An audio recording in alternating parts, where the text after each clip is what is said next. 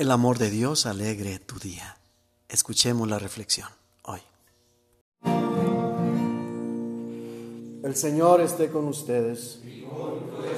Del Santo Evangelio según San Juan.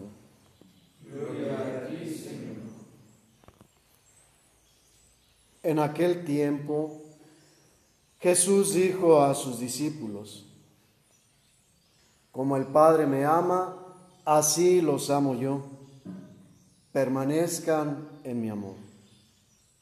Si cumplen mis mandamientos, permanecen en mi amor, lo mismo que yo cumplo los mandamientos de mi Padre y permanezco en su amor.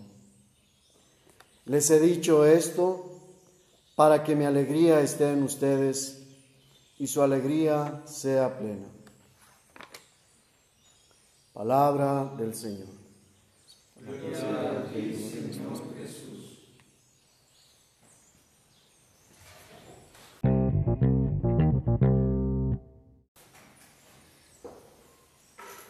San Juan Evangelista, evangelista en, su teología, pues sí elevada, pero basada pues en los otros evangelios, en la gracia que tuvo pues de conocer la situación en relación a la fe de los cristianos, cómo habían asimilado estos otros evangelios y cómo habían llevado a la vida las enseñanzas de Jesús. Que más que enseñanzas, pues son eso, una lección de vida. Recordemos analógicamente cómo para aquellos tiempos de la antigüedad, pues no había una escuela formal como tal, sino que pues era irse a vivir con el maestro para que pues en las situaciones distintas de la vida pudieran ir aprendiendo cómo llevarla adelante, dice hoy, en medio de la alegría. Hemos pasado por varios pasajes, narrados también por San Juan, en, en los cuales Jesús nos explica de una manera y de otra que Él y el Padre son uno, que el Padre y Él viven en el amor y que nos hacen parte de esa convivencia de amor. Y es una manera pues de que podamos entender el sentido de la presencia de Jesús entre nosotros. En la comparación de la vid nos dio a conocer pues que los frutos que podemos dar son ciertamente el resultado del esfuerzo personal, de la dedicación, de la atención, pero que sin la gracia no se podrían lograr. Aquí está otra vez el sentido de la comunidad, el sentido de la unidad. Tenemos que estar unidos a Dios, pues, para verdaderamente vivir la vida. Hoy nos habla, pues, de una manera más sutil, pero más directa.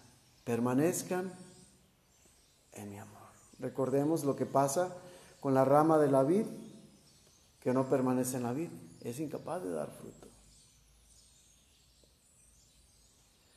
Sabiendo el origen del amor, si no permanecemos en el amor de Jesús, un amor sí muy exigente, un amor muy radical, un amor hasta excéntrico, lo pueden llamar los judíos y lo pueden llamar también los paganos,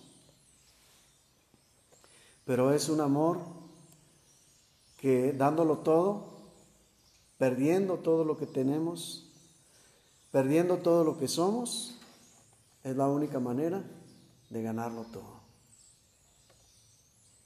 Y es tiempo pues de no ver los defectos en los demás, de no ver los errores, no fingiendo que somos ciegos, sino más bien a través del cristal del amor, esos errores, pues esas malas actitudes de los demás,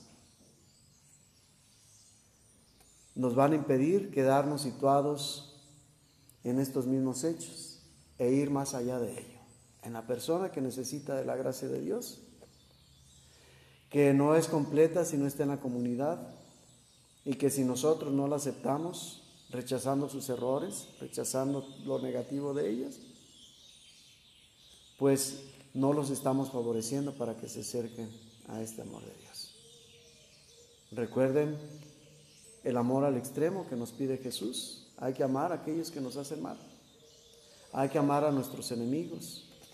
O como San Francisco nos enseñó, hay que amar incluso a aquellos que son malos, a aquellos ladrones, porque es la única manera que les podemos proporcionar la ayuda de la conversión. Que Dios pues nos ayude a centrarnos en el amor, para centrarnos en, en Cristo y permanecer así, permaneciendo en el amor de Cristo, en el amor del Padre, que es el amor que mueve nuestro Cristo.